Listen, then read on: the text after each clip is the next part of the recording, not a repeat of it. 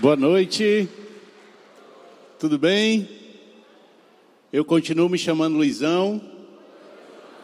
E é um privilégio estar aqui com vocês hoje, muito feliz, não só de estar aqui, mas de presenciar tudo isso que a gente está vendo aqui, como foi dito, um momento especial para o Radical. E a gente está aqui na tenda, fazendo aqui é, esses detalhes aqui do culto, louvor, a palavra, os avisos. Vocês viram as meninas como são lindas nos avisos? Veio de farda e tudo. Eu pedi para elas virem gravar. Quando elas chegaram com a fardinha, eu disse: Meu Deus, é outro nível, né? O Jorge perdeu a vaga, viu? Valeu, Jorge. Pessoal, é, antes de, de mais nada, eu queria compartilhar com vocês um pouquinho de algumas coisas que estão acontecendo hoje aqui no culto que é um pouco diferente do comum, tanto para quem está aqui na tenda cada domingo, como para quem está lá no Radical a cada domingo. O Radical, esse ministério, é focado nos adolescentes e hoje, em especial, a gente tem esses adolescentes aqui na tenda, certo? Então, eu vou fazer uma pergunta que eu combinei com eles aí no domingo passado, vou ver se deu certo. A gente combinou até mortal para trás, certo? Vamos ver se vai funcionar. Cadê a galera do radical. Onde é que tá? Deixa eu ver, dá um grito aí. Ó, tem aqui, tem ali, tá espalhado. Mas só faltou o mortal para trás. Não vi nenhum, mas na próxima vez a gente consegue. Tem uma outra coisa também que vocês quando chegaram, vocês viram as pessoas que estão servindo ali na recepção. Então, tem uma galera servindo na recepção que também é do radical que durante os domingos lá no Radical faz essa função ali de receber os adolescentes e hoje estavam aqui, estão aqui, né, estão ali de azulzinho. E aí, isso aí, palmas para a galera lá do, da recepção. E também na produção, a gente tem lá no, no, no Radical uma house mix. Agradecer à Igreja de Jesus que proporcionou a gente chegar ainda mais longe com as palavras, com a, o que acontece no domingo através do YouTube. Então, lá em cima, na nossa house mix aqui da tenda, também tem uma galera que está servindo lá. Tem a galera aqui das câmeras que também serve lá no Radical. Olha aí, que, eita, que negócio chique. O Marquinhos é bonito até de costa, olha aí, ó. é uma pena não dá para ouvir a, a, a, risada dele daqui, que é, é muito legal. Gente, então, Queria agora que vocês aplaudissem esse ministério e esses adolescentes que vieram hoje aqui. Vocês viram aqui no vídeo também uma, um pouquinho do que a gente fez aí no, ao longo dos últimos meses, muita coisa acontecendo, teve a pandemia, a gente vai para online, como é que faz e se reinventando e descobrindo muita coisa, foi muito legal. E a gente fez isso junto com essa galera que está aqui servindo, todo mundo ajudando, foi muito, muito massa. Ah, vocês viram também o vídeo do GR. GRs acontecem dentro desse ambiente do radical, com os adolescentes, tanto de meninos como de meninas. Vocês viram de meninos aqui, mas no sábado eu estava aqui, inclusive para fazer uma ação, é, tanto do radical como do CR, é, invadindo aí a comunidade, visitando, é, conversando e orando com o povo aí na comunidade, e eu vi alguns GRs, teve um GR lá que tinha acho que 30, era 40 meninas. Muito legal. Então, glória a Deus por isso. E a gente tem um foco como radical, que é envolver esses adolescentes que estão a cada domingo ali em um GR, porque nós acreditamos como igreja que isso é uma forma real e prática de vivenciar a igreja no nosso dia a dia, conversando, se relacionando. E eu tenho certeza que a gente vai conseguir isso em breve. Né? Já temos muitos adolescentes envolvidos, mas sempre está chegando gente nova, então é legal acolher. A gente tem pensado em ferramentas para isso. Bom, é, vou falar um pouquinho de mim aqui rapidamente. Eu cheguei aqui nessa comunidade há 16 anos e é, eu vou falar bem rápido aqui o que, é que aconteceu, porque é bem legal. Eu sou casado com a Ju, que também canta aqui. Tenho dois filhos lindos, o Gugu e o Luca. O Gugu tem, vai fazer 15 anos, tem 14 anos. Então, você que tem filho adolescente, eu também tenho um filho adolescente, estamos juntos. Não é isso, pais? Desafios, mas tem sido muito legal vivenciar isso com o Gugu em casa. O Luquinha também é, tem, tem oito anos. Sempre digo ele que ele tem sete anos, que é para aproveitar um pouquinho mais. Mas ele tem oito anos, vai fazer nove anos. Então, assim, lá atrás, eu toco bateria e a Ju canta, né? E a gente tocava em bandas de forró. A Ju viajava para um lado, eu viajava por outro, era aquela correria, era bem aperreado de tempo. E Deus, eu não sabia explicar o que era direito, mas eu senti, eu, eu, eu, imaginei, sei lá, não sei como é que diz não, mas tinha uma coisa dentro de mim que dizia que eu precisava descobrir o que é ser um homem de Deus. E eu não fazia ideia de onde isso veio. Quando eu falei para a Ju, Ju, o que, é que tem a ver? Ser um homem de Deus, como assim? Pois é, eu não sei não, mas eu tenho que descobrir. Como é que a gente vai descobrir? Como é que eu faço para saber como é ser um homem de Deus? Vamos para a igreja. Aí eu disse, aí não vai dar não. Ir para uma igreja? Não, não dá certo não. Amor, ela falou, a gente tem que ir para uma igreja. O pessoal vai dizer como é ser homem de Deus, já que tu quer saber como é ser homem de Deus. Eu disse, não, mas nos crentes não dá certo não, eles vão viver aqui em casa. Não é assim, né? Eu era assim. Não, a gente dá uma brechinha, eles entram, aí eu estudo bíblico, é oração. Disse, não, não, não, não, não, dá certo não. Mas não tinha como é que eu ia fazer. Aí ela tinha uma amiga de infância, ligou para a menina Aí falou, ó, a gente quer conhecer, tu falou que ia para a igreja que era legal e tal. Aí eu, a gente foi. Chegamos lá na IBC, que era no 7 de setembro na época.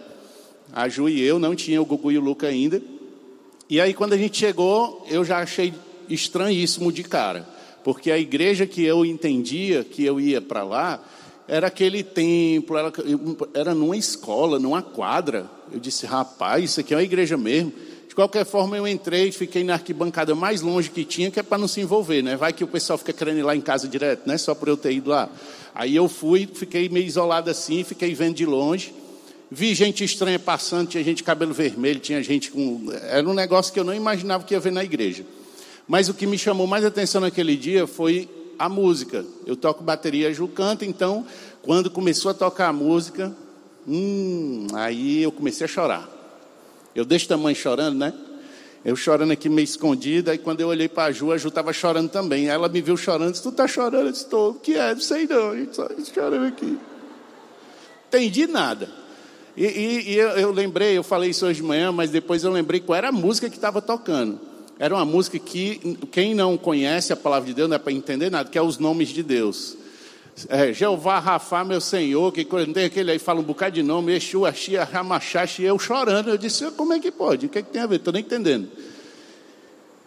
A gente foi para casa, tocado com a, que tinha acontecido ali, aquela emoção e tal. E a gente passou anos sem voltar lá. Pela correria, pela vida, pelo momento.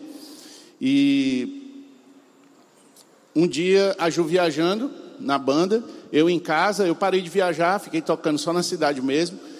E aí eu falei com as telhas, porque eu não sabia direito como era Deus, como é que ora, mas eu olhei para cima e falei para as telhas assim: se um dia a gente, eu e a Ju estiver em casa no domingo, de bobeira, eu vou bater naquela igreja para descobrir o que é esse negócio que fica todo tempo dentro de mim, o que é ser um homem de Deus. Lá alguém vai me explicar, eu vou bater lá.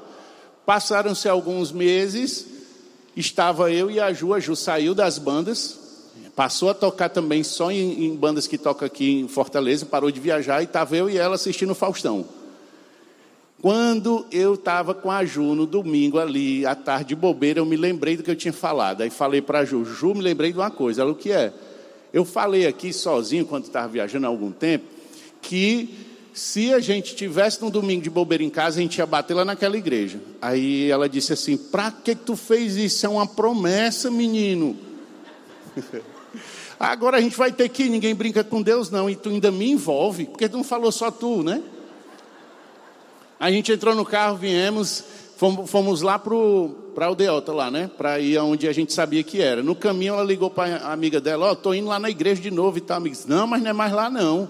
Se mudou. É, agora é lá na tenda branca, uma tenda que tem e tal, não sei o que, gente. Quando ela falou isso aí, a gente deu a volta no carro e veio embora para cá. Mas eu vim no caminho pensando, porque assim, ó, quando a gente viajava, o ônibus abastecia nesse posto aqui. Aqui atrás tem um posto de gasolina. E aí parava aí para poder ir embora, né? Que é a saída da cidade. E a gente ficava ali dentro do, do posto para abastecer, olhando para a tenda, e eu, eu dizia assim, né? Olhava para a tenda e dizia assim, meu Deus, Esse circo paia, viu, mano? Eu... Rapaz, um circo vai sem cor. Da onde? Eu não vou, nunca quero ir num circo desse, não. Deve ser muito sem graça. Para mim era um circo ainda era branco, né? Nunca que eu vou aí. E quando eu estava vindo, eu fiquei, rapaz, a igreja comprou o circo, né? Sem entender nada. Eu não sabia a hora do culto, sabia nada. Cheguei ali no final, vi aquela ruma de carros. Fala gente demais, sem conhecer ninguém. Sem ninguém ter me convidado, sabia de nada. Mas dentro do meu coração pulsava algo que pedia para eu descobrir o que é ser um homem de Deus. E aí eu vim, cheguei ali no final, rapaz, não acredito não, cheguei. Cheguei, puxei a última cadeira ali, o pastor Armando estava aqui dizendo, boa noite, até domingo que vem, estava acabando o culto. Eu não sabia que hora começava, que hora terminava, só fiz vir. Aí eu olhei para a Ju e disse: Eita, a gente veio de longe para cá para ver só o tchau. Me sentei ali meio chateado com a Ju, sem conhecer ninguém, e aí começou a tocar a música, e sabe o que aconteceu? Quem estava aqui, quem estava é, lá no 7 de setembro, só para eu, na época do 7 de setembro, só para ter uma ideia. Quem está aqui há mais de 10 anos na igreja? Vocês começaram, quando terminou o culto, a guardar as cadeiras, não é isso que a gente faz? Empilhar as cadeiras e começaram a se abraçar. Eu não ouvi a palavra, eu cheguei, a música já estava tocando, e gente, eu comecei a chorar. Quando eu vi as pessoas se abraçando, vocês se abraçando, eu comecei a me emocionar e fiquei sem entender que amor é esse. Eu fui tocado pelo Espírito Santo através de vocês se abraçando. Eu fiquei emocionado. E aí eu olhei para a Ju e falei assim: amor, tu também está sentindo isso? As pessoas se abraçam, elas, elas, se amam. Eu não sei explicar o que era, não. Na época eu não entendia, hoje eu sei. O Espírito Santo estava ali tocando meu coração e confirmando o que eu estava querendo e estava buscando. Glória a Deus. E, aquela, e, e, aquilo que aconteceu me tocou muito e eu fiquei vindo aos domingos, descobri que hora era, né? Que começava, que isso é importante, saber a hora que começa o culto, para poder chegar, né? Cheguei e passei a vir a cada domingo, e um dos domingos eu entendi que não tinha outro caminho a não ser entregar tudo que eu tinha nas mãos do Senhor, só que isso não foi fácil para mim nem para Ju, porque a gente achava que a gente não era merecedor. Eu não conseguia entender que eu poderia fazer isso. É tanto que na volta de casa para casa, eu falava para Juju, quando o pastor disse assim: quem tiver aqui e quiser aceitar, Ju, levante sua mão. Eu disse: Ju, dentro do carro, voltando para casa. Eu ia levantando. Aí ela disse assim: você não é nem doido. Rapaz, com Deus não se brinca. Do jeito que nós estamos, rapaz, isso aí é coisa séria. Caminhar com o Senhor é coisa séria. Então, na nossa cabeça, a gente não, não merecia. E aí eu só conhecia um crente. De todos os meus amigos, só conhecia um crente, um tecladista da banda Caviar com Rapadura. E aí eu liguei para ele. Era o único cara que eu sabia que era cristão. Eu disse, mas tem uma dúvida, quero falar contigo. Fui lá. Cheguei lá, disse isso que eu contei para vocês. Ele disse: Cara, quando a gente sente isso no nosso coração, a gente precisa entregar a vida a Jesus. Deus está te chamando. E aí ele mostrou uma passagem bíblica que diz que não importa como eu estiver, Deus me recebe daquele jeito. E naquela hora ali, eu entendi que não tinha como, não tinha outro caminho. No domingo seguinte, eu estava aqui atrás, levantei minha mão, aceitei Jesus, a Ju também, a minha sogra também, e ali a gente começou a entender. Glória a Deus.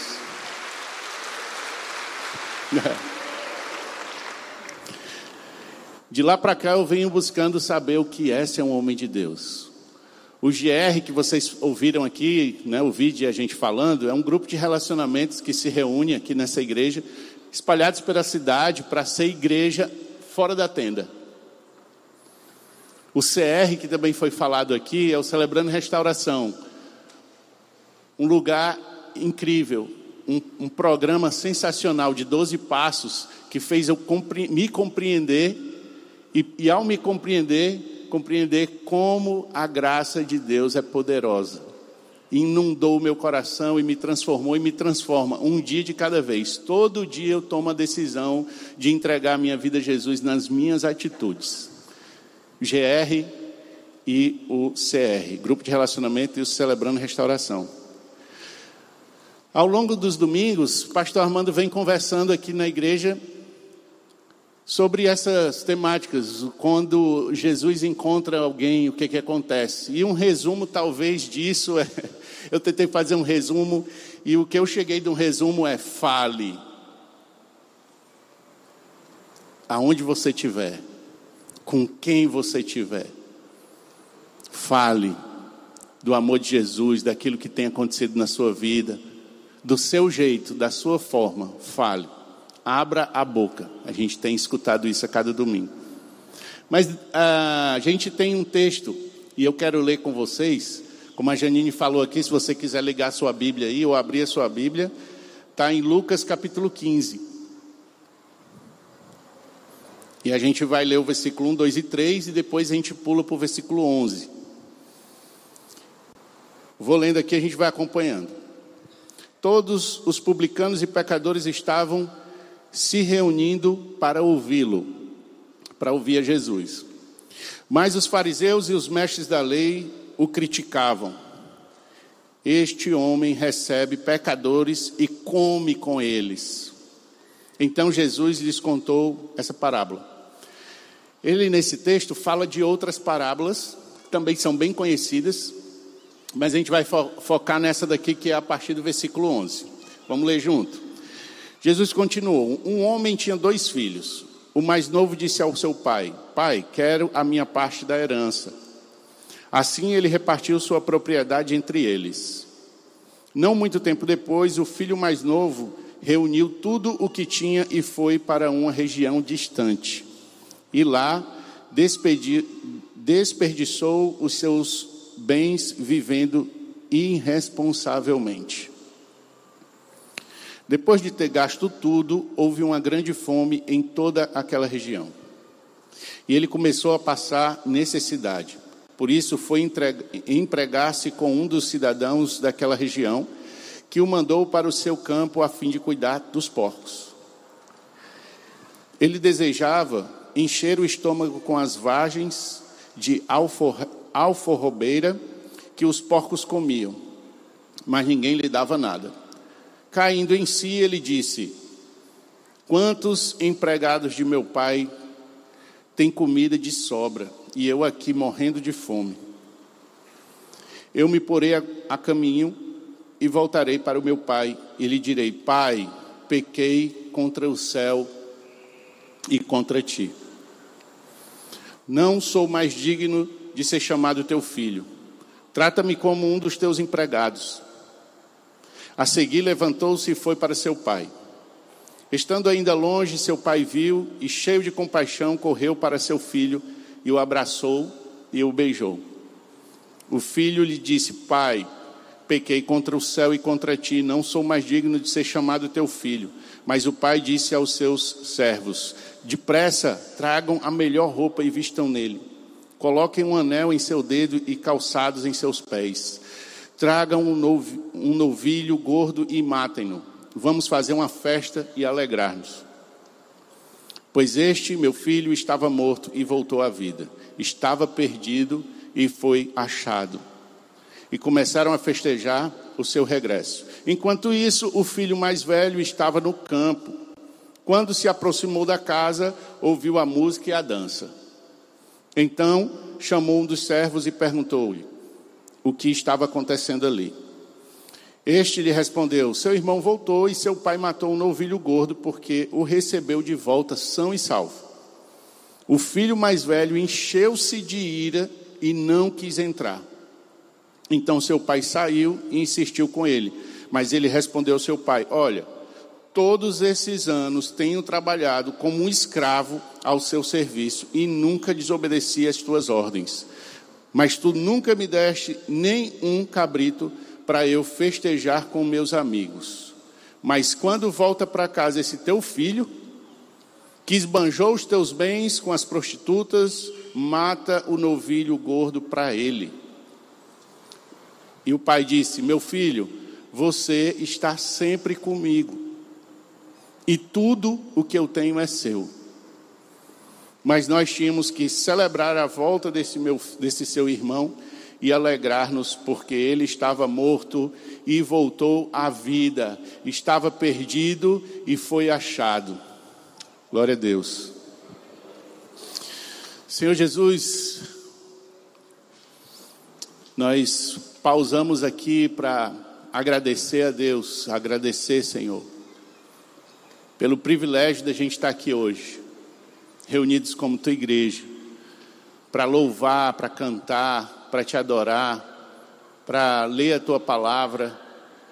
Deus, muito obrigado, Senhor.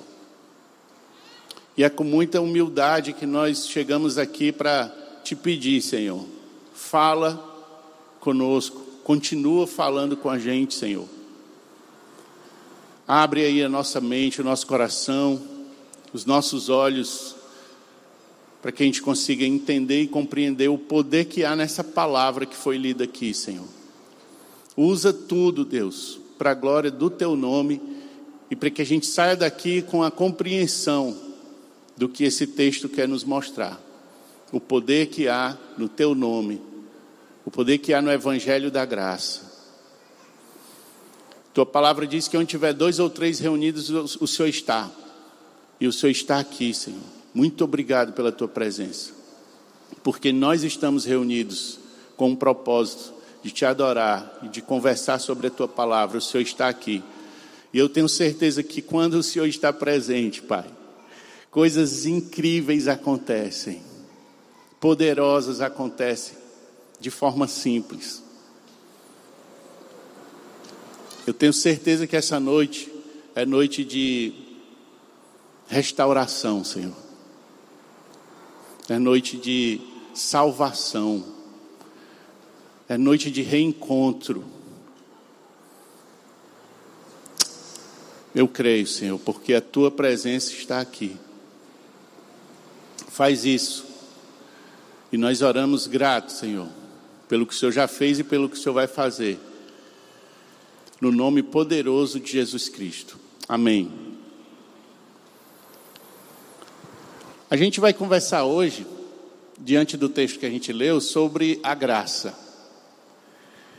Parece algo simples, mas eu tive um pouco de dificuldade para compreender, receber até. Vou falar um pouquinho sobre isso mais na frente.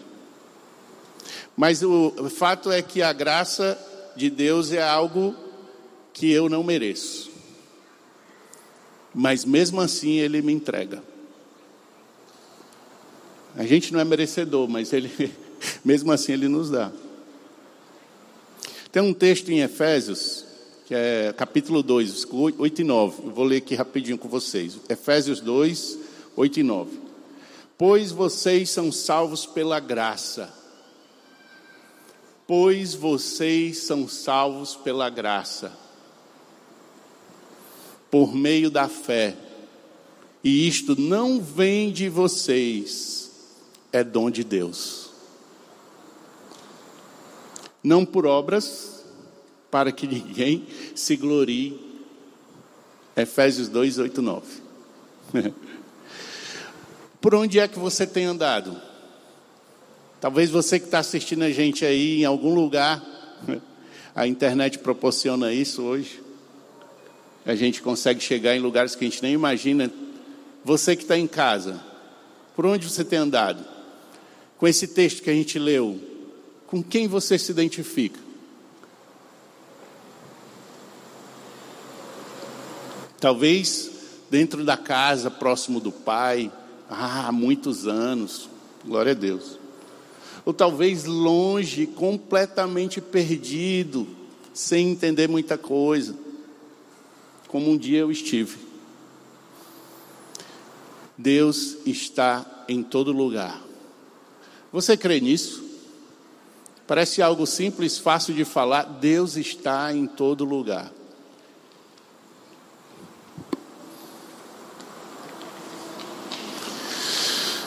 A graça de Jesus, ela é simples e poderosa. Eu costumo dizer isso. Quando Jesus estava aqui na terra, ele fazia coisas assim muito simples, mas muito poderosa. E no início do texto, lá no versículo 1, 2 e 3, ele fala sobre dois, dois grupos de pessoas. Isso fica muito claro lá no texto. E é por causa dessas, desses dois grupos de pessoas que ele fala essas parábolas que vem em seguida e, inclusive, a que a gente leu hoje aqui, do filho pródigo. Esse grupo, esses dois grupos são muito diferentes um do outro. Um grupo, os publicanos e pecadores. O outro grupo, os fariseus e aqueles mestres da, da lei que defendiam a lei ali com unhas e dentes, né? Mas é, sobre esses publicanos e pecadores, eu escuto muito esse, essa, esse nome, publicanos. Pecadores eu sei o que é, que é mais fácil. Na hora que eu tiro os olhos de Jesus, eu consigo lembrar o que é pecador. Agora, publicano, eu queria falar um pouquinho sobre isso com vocês. Tem duas classes aí de publicanos, certo? Tem uma classe que era a galera que tinha grana, os publicanos tinham dinheiro, não era, galera, não era judeu, e eles faz, tinham uma, uma, como é que fala? Um leilão em que a galera se reunia lá e quem pagasse mais ficava responsável por uma área para cobrar impostos. Essa era a primeira classe. A segunda classe era uma galera que não era tão rica, é, podia até ser judeu, porque conhecia o pessoal, conhecia a realidade, era dali, e ficava naquela, naquelas mesas de cobrar, cobradores de impostos, que a gente vê em vários, em vários textos na Bíblia, né? Então, aquele cara que ficava sentado ali, é, é, junto com os, os soldados romanos, tinha essa classe também. Tinha, tinha o dono e tinha o empregado. Então, essa galera que ficava sentada ali na, na, na, coletando os impostos era ainda mais odiada, porque eles eram judeus e cobravam e, e, e exigiam é, juros é, que, não são, que não eram justos para o próprio povo.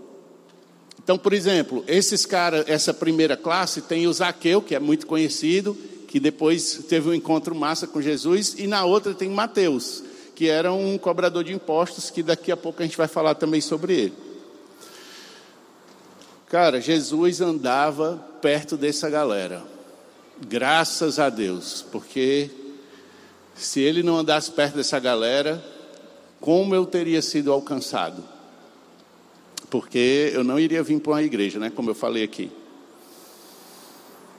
E os fariseus, os mestres da lei, tem algumas questões teológicas aí, e aí eu não sou muito bom disso não, então não vou entrar nessa, nessa coisa. O Afonso está tirando as fotos. Afonso é bom disso aí.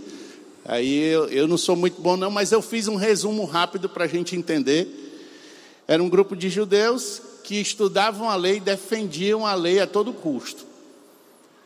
E uma característica é que eles não conseguiam entender como é que, como é que Jesus olhava para a lei. Tem vários textos também que mostram, né? Eles trazem, vamos, como é que é? A lei fala o quê e tal? Porque eles queriam é, derrubar ali Jesus na lei, porque eles conheciam bem da lei.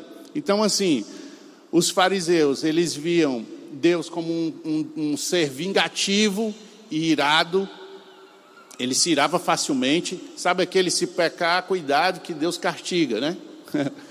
Enquanto Jesus ele olhava para Deus como um pai amoroso, alguém paciente, que acolhe, que, que, que tem compaixão. Então, imagina isso. É difícil, né? Essas duas realidades, e, eles, e ele estava sempre junto dos fariseus e dos pecadores. E no texto, que a gente está é, tá falando aqui hoje é o, o filho pródigo. Mas o que quer dizer pródigo? Alguém sabe? Eu me assustei quando eu fui olhar o que era pródigo, porque para mim era o cara que volta para casa. Sempre tem essa relação. O filho pródigo, ah, o menino que voltou para casa. Mas, gente, pródigo tem a ver com quem gasta mais do que necessário. Eu era pródigo, ó. Rapaz, eu, eu tinha dificuldade nessa área. Precisa levantar a mão, não, mas tem alguém que é pródigo aqui, gasta mais do que recebe, tem dificuldade nessa área, cartãozinho de crédito. Ai, meu Deus do céu. Estou livre, viu? Graças a Deus. O GR, Grupo de Relacionamento, o CR, Celebrando a Restauração, ajudou muito nesse processo. Alguns irmãos aqui é, me ajudaram. Mas nessa parábola, quando ele fala do filho pródigo, tem um propósito ali, que é justamente falar com os publicanos, que são os pecadores, e com os fariseus. E tem uma característica desses dois públicos. Os fariseus, eles se aproximavam de Jesus com um intuito: pegar um erro. Porque eles conheciam bem da lei, eles sabiam o que é que podia, o que é que não podia, e qualquer vírgula fora do lugar, eles iriam acusar Jesus. Inclusive foram eles que mataram Jesus, né? Enquanto o outro grupo de pecadores se aproximavam de Jesus com um propósito: ouvir com humildade para aprender. Bem distinto, né? Enquanto um escutava no intuito de derrubar, de provar que estava errado, porque era muito estranho as coisas que Jesus falava diante do tanto que eles conheciam da lei, enquanto o outro grupo se aproximava no intuito de aprender com humildade. E cara, se aproximar de Jesus com humildade, tem um negócio que Jesus gosta. E nesse, nesse texto também fica claro que tem duas maneiras de estar perdido. Uma é dentro de casa, outra é fora de casa. Eu, quando olhava para esse texto há muito tempo, eu olhava e dizia assim: é, o menino aí mais novo que saiu de casa, misericórdia. Mas depois, olhando com mais cuidado, você percebe que o menino que fica dentro comete praticamente os mesmos erros. Os dois estão perdidos. Então, o menino mais novo, perdição, desobediência, isso é algo inaceitável e totalmente desajustado e pecaminoso que esse menino fez. Ele trouxe vergonha para a família. É, na época lá, né, para eles, isso que aconteceu aqui, e Jesus fala desse texto, é, nessa parábola, com essas é, de forma específica, porque sabia onde é que ia alcançar nos corações. Porque é impensável um filho chegar e pedir a herança do pai para aquela galera lá, para aquela época, para aquele povo. É, para nós também é. É assim, falando de mim, né? Eu não tenho muito costume de negócio de herança, de família e tal. Eu não sei como é isso aí, não. Porque na minha família, se alguma coisa acontecer, ficar dívidas. Mas herança, mas um amigo meu que é, é passou por isso no GR ele me falou, ele, um, o avô dele faleceu e ele ficou com a grana e tal. Mas uma herança a gente recebe quando alguém morre. Quando esse menino fez, falou isso para o pai dele, sabe o que ele estava dizendo? Eu quero que o senhor morra. Eu tenho dois filhos, né? Como eu falei. E eu me colocando no lugar desse pai. Você que tem filho, imagina isso tinha alguma coisa muito desajustada nessa relação. Não só do menino, o mais novo que foi embora com o pai, não, mas do mais velho que ficou em casa também. Tinha alguma coisa muito errada aí. Relaciona, é, fica claro que tem um relacionamento quebrado entre os, os meninos e o pai. Né? Os, os mais novos que estão aqui, a maioria está desse lado de cá. Alguma vez você já disse assim: quando eu tiver 18 anos eu saio de casa? Não é para levantar a mão, não faço nenhum gesto, fique bem paradinho. Pelo amor de Deus, os pais estão aqui. Não? Então, eu quero, eu queria que meu pai morresse. Estou de saco cheio. Isso é coisa muito séria. A gente tem conversado no CR sobre isso, né? Família, respeitar os pais, honrar. Mas para os fariseus isso era, era impensável. E Jesus falou nesse propósito, para trazer essa confusão ali na cabeça deles e eles ficarem sem entender porque tinha a ver com graça. O irmão mais velho, dentro de casa, perto do pai, vocês viram no texto? Eu nunca desobedeci, sempre estive aqui, fiz tudo que o Senhor mandou, mas eu quero o que é meu por direito. A mesma coisa que o irmão mais novo fez. Os dois estão perdidos. E o pai, amoroso, paciente, misericordioso, cheio de graça, e recebe os dois filhos. Vocês viram lá no texto, quando ele diz que o menino estava vindo? O menino não falou nada, o mais novo, voltando para casa. Ele não disse nada. Ele apareceu ao longe e o texto diz o quê?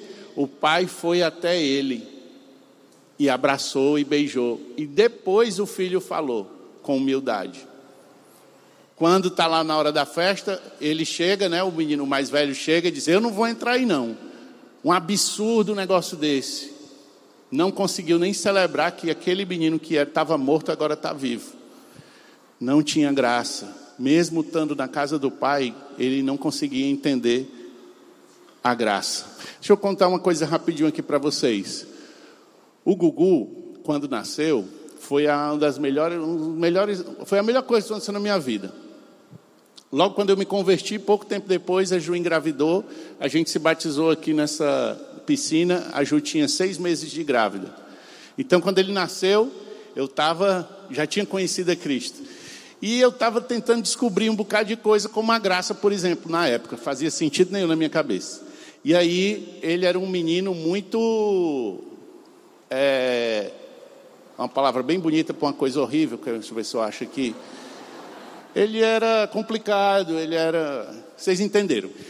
A gente foi convidado para um, para um final de semana com o GR da época.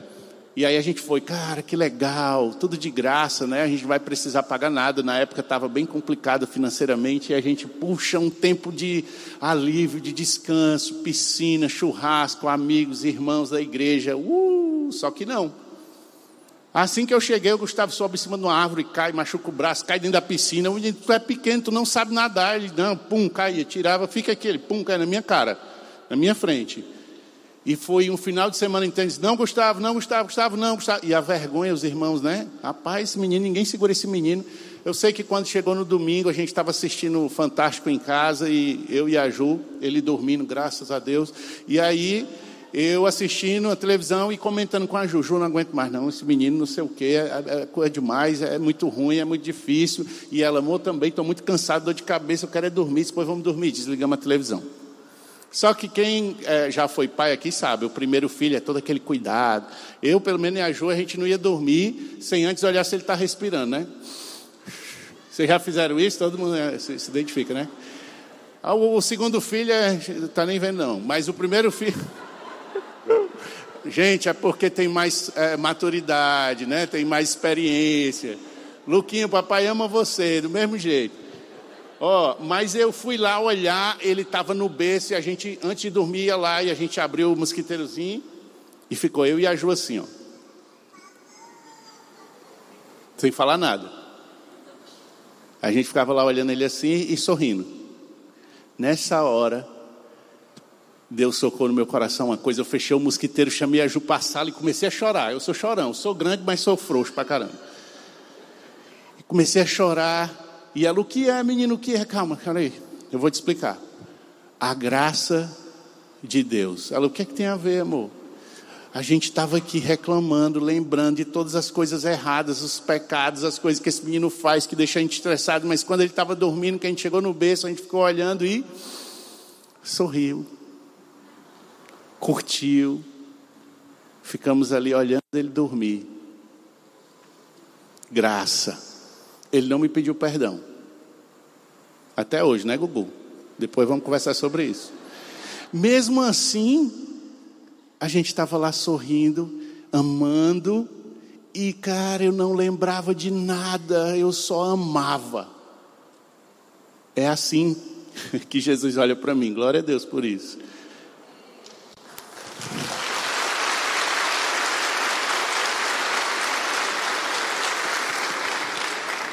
Bom, vou caminhando aqui para o final, mas eu não posso deixar de dizer que Jesus ele tinha encontros todo o tempo com vários tipos de pessoas e eu queria relatar rapidamente um texto que fala um pouquinho de um encontro que eu acho muito massa, que é o de Mateus. Lembra que eu falei lá no começo que ele, Mateus era cobrador de impostos e tal? Ele encontra, ele está andando, Mateus está lá, cobrador de impostos, ele chega, se aproxima e diz assim: Me siga. É isso que a Bíblia diz. Ele se levanta e vai. Ele deixa lá o dinheiro, ele deixa lá a mesa, ele deixa lá os soldados. Imagina alguém andando com soldados no meio da, da comunidade. É, eu sou o cara. Ele abre mão de tudo isso para seguir Jesus. Aí ele chega para Jesus e diz assim: a gente vai já ler o texto, certo? Aliás, você pode ler o texto em casa, mas eu vou, eu vou dizer a, a passagem para você conferir. Porque é meio esquisito ouvindo, né? Assim, sem ler. Mas ele diz assim, ó. Jesus, eu estou muito feliz de caminhar contigo. Mateus falando, né? Eu imagino Mateus falando assim, certo? É massa demais. Ora, as coisas erradas que eu fazia, agora eu consigo compreender. O Senhor me amou de um jeito tão legal, mesmo eu sendo um pecador, um cara que estava na mesa de, cobrando impostos, machucando as pessoas, fazendo coisas legais, e o Senhor me, me amou. Eu acho isso muito legal. Quero fazer uma festa. Bora fazer uma festa? E aí depois ele lembrou assim: peraí, Jesus, eu me lembrei de uma coisa. Meus amigos ainda são tudinho. Ainda não deu tempo, né, de renovar os amigos, né? ainda está com aqueles amigos. Quem eu conheço é assim. E Jesus, eu acho que Jesus olhou para ele e disse assim: Bora fazer festa, mano. Chama esse pessoal aí mesmo. É uma oportunidade deles verem. Eles conhecem vocês. Quantas e quantas festas talvez ele não fez ali naquela casa? Talvez é, vocês aqui, acho que talvez quem mora em condomínio é mais difícil, mas quem mora em casa solta não tem aquela casa que toca aquelas músicas, que fica todo mundo ali. Eu fui o GR na casa do Gustavo, é, o meu GR lá, e aí estava todo mundo meio incomodado porque tinha um, negócio tocando, uma música lá. O pessoal bebendo e tocando música. E eu só aqui, ó, sou baterista, né? Eu fico só. Me incomoda não. Eu quero falar da palavra do Senhor, eu quero que o Senhor seja proclamado em qualquer lugar. E lá nessa casa tinha essa pegada de Jesus, bora, mas fazer, eu vou contigo, os discípulos vão estar contigo, você não está sozinho não, estamos juntos. E faz a festa, tem na Bíblia. E nessa festa, quem que tinha? Só o que não presta, meu amigo os amigos de Mateus. Eita, pesado, hein? E quem estava lá? Todos os discípulos e o mestre. Fazendo o quê?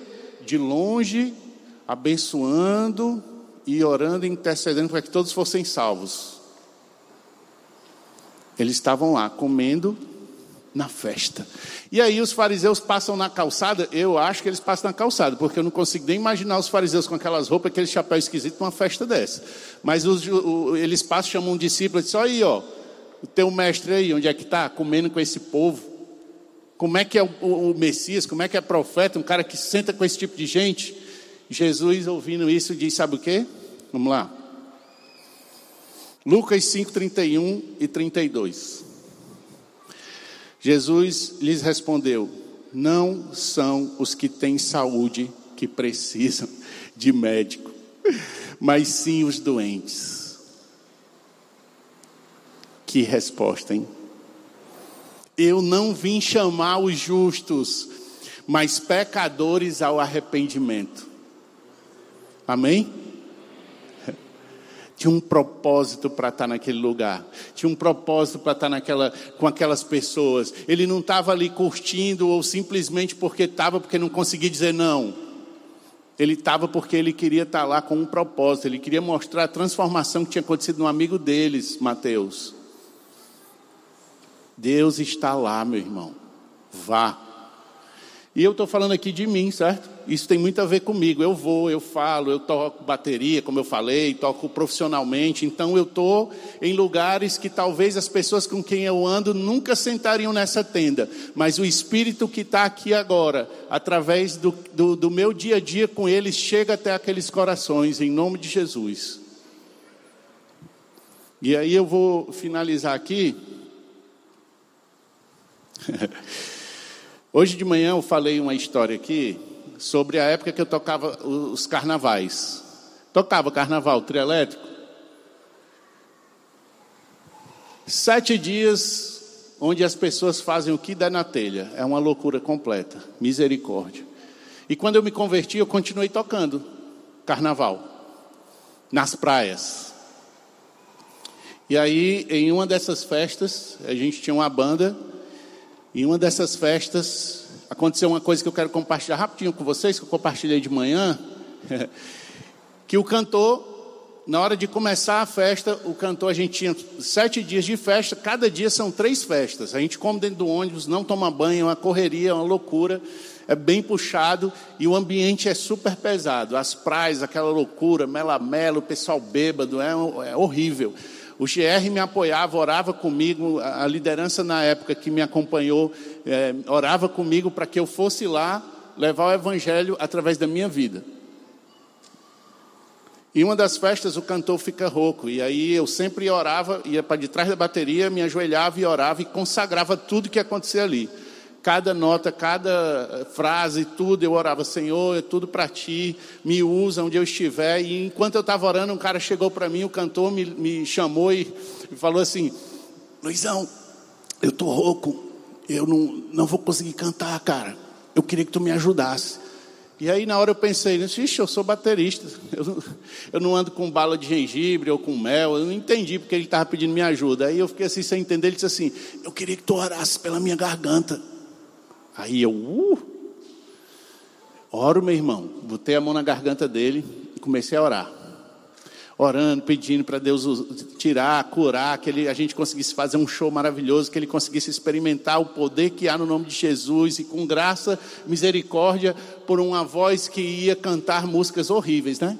Eu orei e pedi a Deus para que curasse. Senti minha mão esquentar e tudo. Tirei a mão.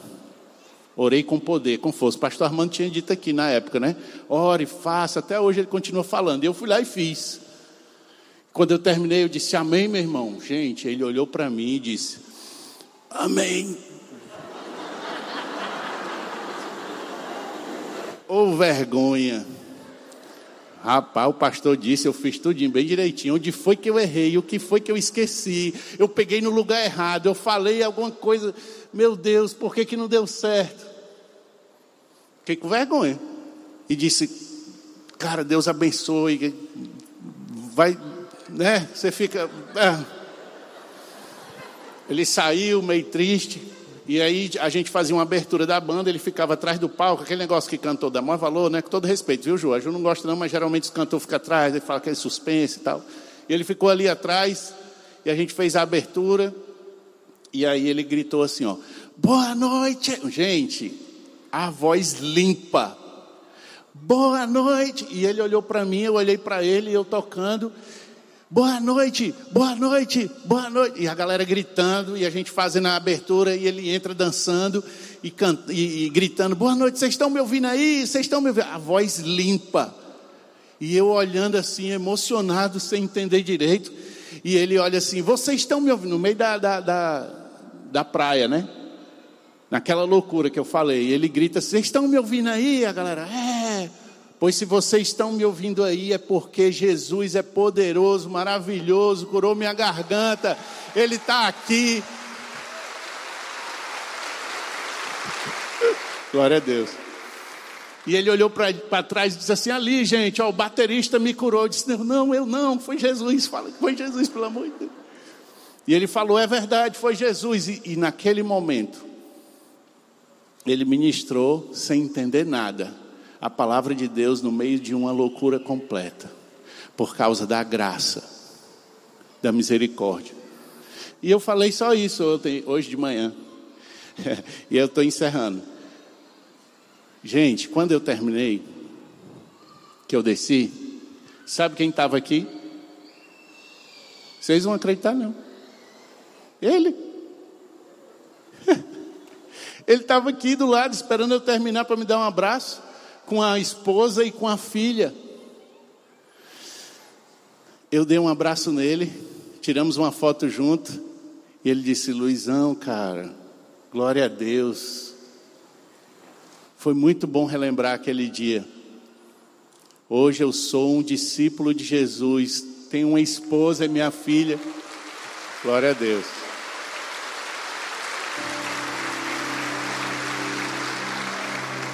E hoje eu congrego na IBC. Eu não sabia não. E quinta-feira ele vai para o meu GR. Mora perto da minha casa. A gente ficou um tempão sem se falar e a gente veio se encontrar aqui.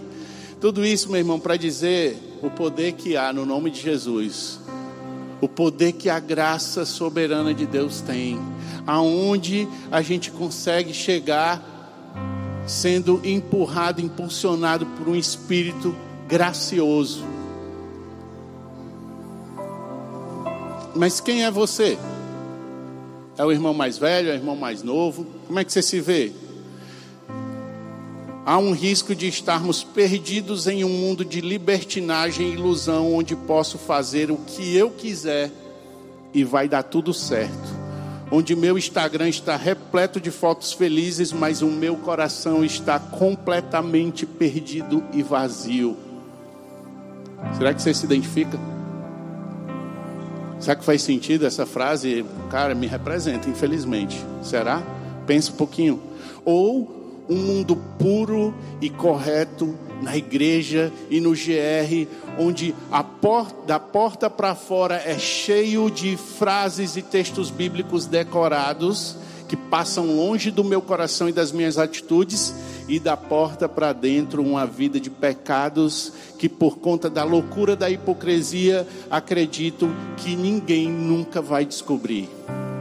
Dois irmãos completamente perdidos. Qual desses dois irmãos você se identifica? Será que tem como alguém estar tá tão perto de Deus e tão distante não compreender a graça? Ou será que está tão longe de Deus que a graça não pode alcançar?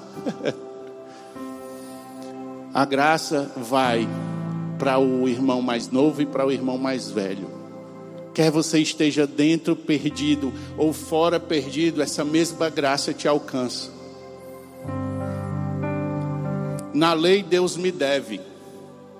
Na graça eu devo tudo a ele. Amém?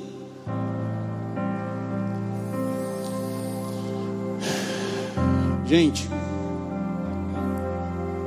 o mundo está repleto de filhos mais novos perdidos por aí. Quando eu falo essas coisas aqui do show e da loucura, o pessoal muito doido, é a minha onda. Foi Deus que me fez assim. Ai de mim se eu não for, meu irmão. Mas talvez a sua é outra. É na faculdade, é no seu trabalho, é no condomínio, é na rua, é no supermercado. Deus usa a gente e Ele criou a gente para isso.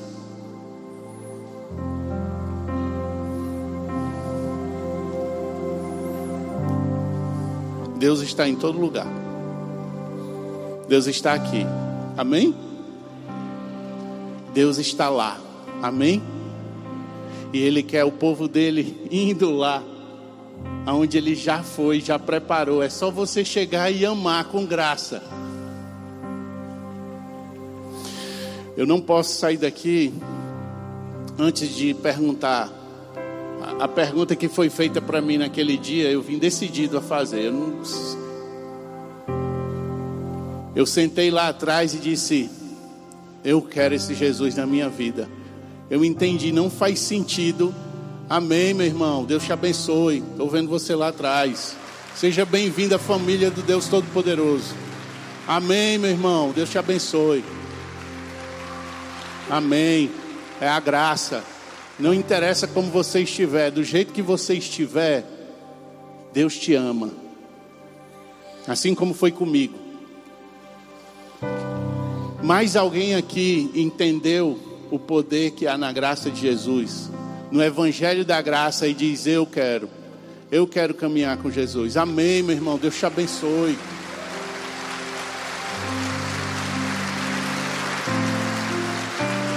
Essa não é uma decisão, tem nada a ver comigo ou com quem quer que esteja falando aqui.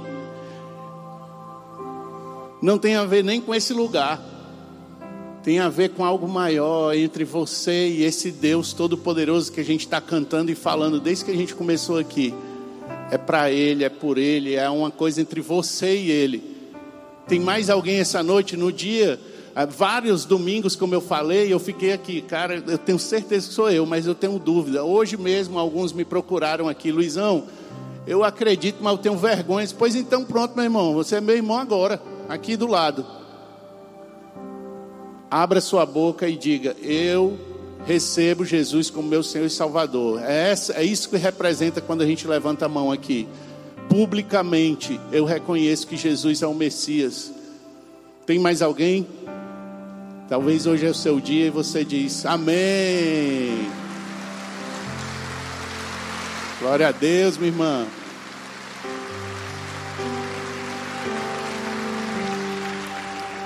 E agora, para a gente finalizar, eu gostaria de convidar. Isso aqui é muito complicado, geralmente eles têm muita vergonha. Mas se você é adolescente, está servindo aqui com a gente, você tem coragem de vir aqui na frente? Quem é adolescente está servindo com a gente. Quem é do radical e tem coragem de vir para cá? Os líderes de GR. Vem para cá que eu quero orar por vocês. Pode vir isso, galera.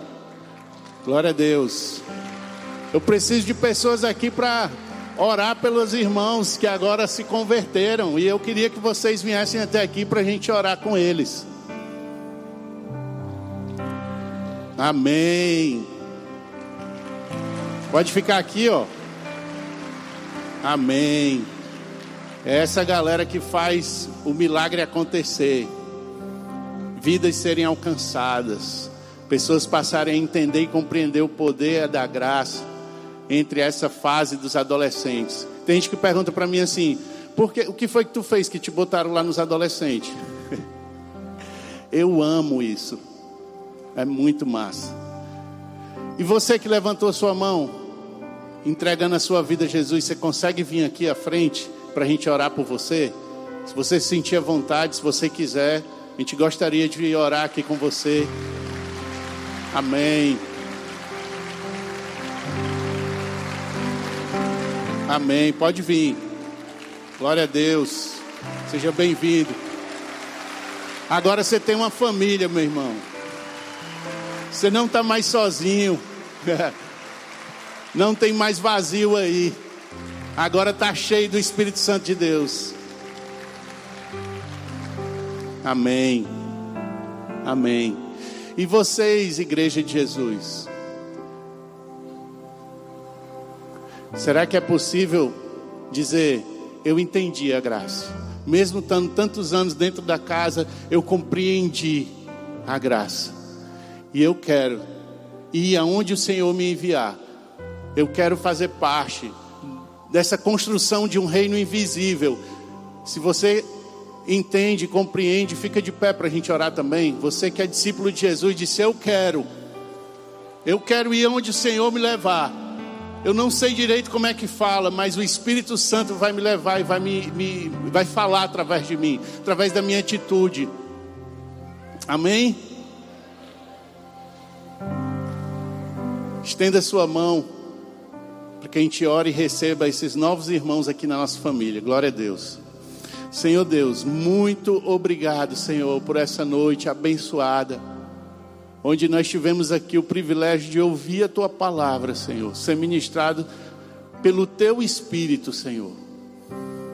E eu quero te pedir, Deus, abençoa os novos irmãos Pessoas que chegaram à nossa família agora, compreenderam o poder que há no nome de Jesus e entregaram as suas vidas a Ele. Abençoa, Senhor, que eles consigam caminhar de acordo com a tua vontade. Abençoa também os irmãos, Senhor, que compreenderam aqui entenderam: eu preciso ir, eu quero abrir a boca e falar do poder que há no nome de Jesus com graça a toda criatura, não importa como ele esteja, na minha realidade, Senhor, me usa. Como eu falei, Jesus, por causa da tua presença, nós temos restauração, renovo, transformação, salvação, cura, por causa do teu espírito nesse lugar, Senhor, e na nossa vida. Obrigado, Jesus pelos adolescentes dessa igreja. Obrigado pelos adolescentes que o Senhor vai trazer para essa igreja, Senhor. Obrigado por tudo que o Senhor já fez e pelo que o Senhor vai fazer. Nós oramos aqui em nome de Jesus. Amém.